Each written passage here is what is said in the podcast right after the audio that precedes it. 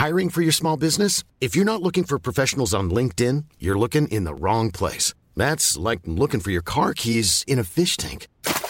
LinkedIn helps you hire professionals you can't find anywhere else, even those who aren't actively searching for a new job but might be open to the perfect role. In a given month, over 70% of LinkedIn users don't even visit other leading job sites. So start looking in the right place. With LinkedIn, you can hire professionals like a professional. Post your free job on linkedin.com slash people today. Eu sou Mário Persona e essas são as respostas que eu dei aos que me perguntaram sobre a Bíblia.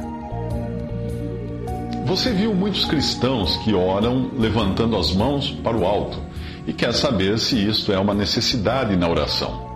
Certamente não existe uma posição específica para orar, já que nós encontramos na Bíblia pessoas orando em pé, deitadas e joelhos, etc.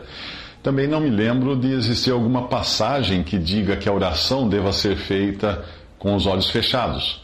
Nós vemos o Senhor abençoando os pães de olhos abertos, fitos nas alturas, em Lucas 9,16 e tomando os cinco, os cinco pães e os dois peixes, e olhando para o céu, abençoou-os e partiu-os e deu-os aos seus discípulos para, para os porem diante da multidão. Daniel tinha o costume de orar três vezes ao dia com as janelas abertas para o lado de Jerusalém, e eu acredito que ele orasse olhando pelas janelas.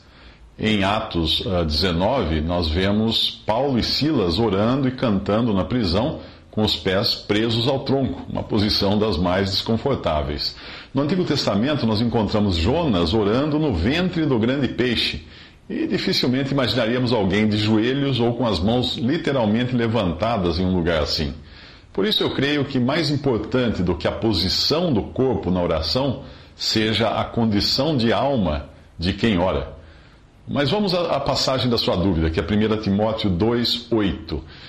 Quero, pois, que os homens orem em todo lugar, levantando mãos santas, sem ira nem contenda. O verbo levantar no grego pode ser traduzido como literalmente erguer as mãos ou simplesmente no sentido figurado de mostrá-las, que é o que eu entendo o significado aqui. Mesmo porque a questão não é de forma, mas de conteúdo. Não é o modo como eu posiciono minhas mãos aqui, mas a condição em que elas estão ou em que elas devem estar, ou seja, santas.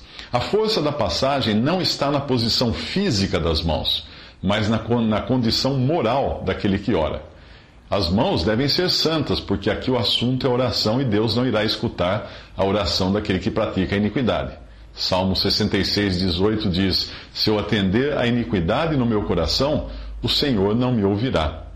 Porém, o homem religioso é sempre pronto a imitar ou se posicionar fisicamente de modo a demonstrar piedade ou para que os outros vejam. O Senhor advertiu que aqueles que oravam nas praças para serem vistos pelos homens já tinham recebido o seu galardão, ou seja, aquilo que eles buscavam, serem vistos pelos homens. Se nós olharmos com atenção a passagem, nós veremos que a importância está primeiro na necessidade de orar Quero que os homens orem. Aqui está falando de varões, ou seja, não está incluindo mulheres, pois elas são tratadas mais adiante. Aqui fala da, aqui fala da oração pública. Portanto, fica bem claro que as mulheres não devem orar em todo lugar, ou seja, ao menos publicamente. A mulher pode, evidentemente, ter a sua oração privativa ou orar com outras mulheres, mas existem lugares e situações em que caberá ao varão tomar a iniciativa de orar. Outro aspecto importante da passagem está na frequência e lugar, ou seja, em todo lugar. O que significa também dizer que nós devemos viver em estado de oração, orando sempre, porque sempre estamos em algum lugar incluído nesse todo lugar. Então vêm as condições das mãos santas, obviamente não mãos que derramam sangue, que fazem o mal, que aceitam ou pagam suborno. Finalmente, a condição de alma de quem ora deve ser sem ira nem contenda. Algumas traduções trazem sem ira e sem duvidar. Mas será que alguém iria orar com ira e contenda? Sim.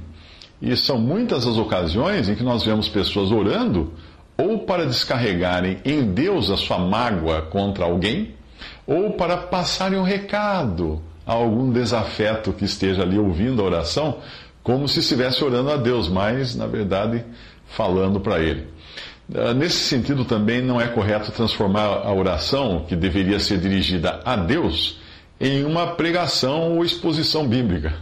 Deus não precisa que nós expliquemos a Ele as doutrinas da Sua palavra, Ele conhece todas elas.